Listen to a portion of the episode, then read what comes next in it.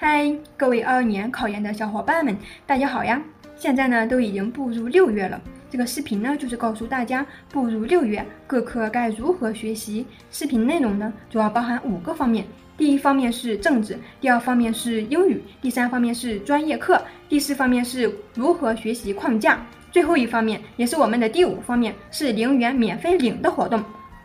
好，现在我们先来看第一部分政治。步入六月，政治必须要开始学习了。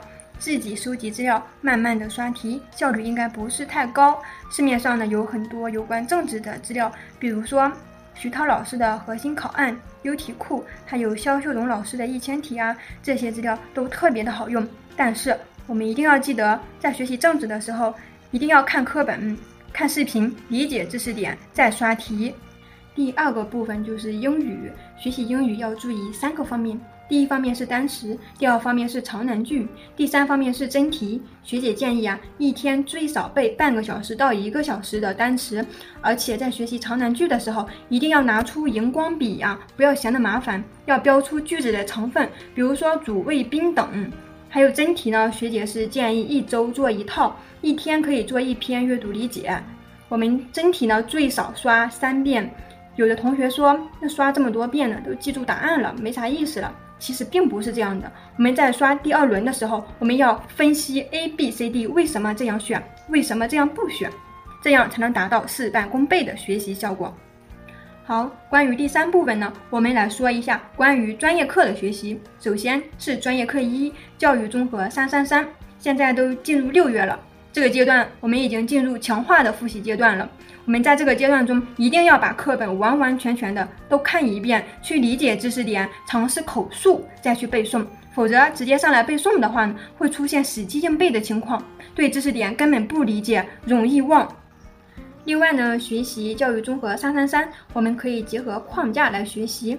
教材上的人物特别多，尤其是宗教和外教，比如孔子、赫尔巴特、杜威、陈鹤琴等等，我们可以列出他们的框架，以框架来帮助我们去记忆。另外呢，报我们的高峰无忧班以及以上的班型，可以免费领取思维导图哦。然后是专业课二，思想政治学科教学新论，这门课呢，它的知识点。整体上来说，比三三三的简单一点，少一点。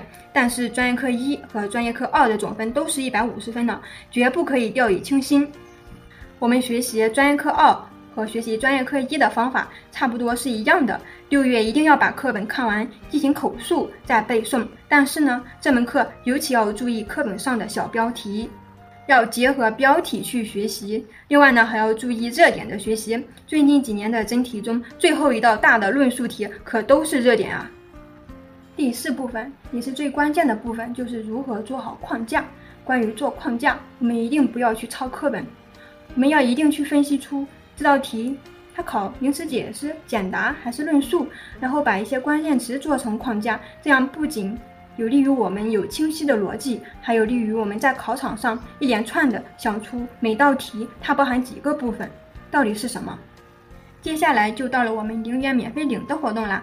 高分无忧班以及以上的班型可以免费领取我们的思维导图，还有二一届的星火宝宝们考上研的可以领取我们的读研规划课。最后呢，暑假我们这也有集训营，包括政治、英语、教育综合，优惠多多。祝二二年的小伙伴们顺利上岸，加油哦！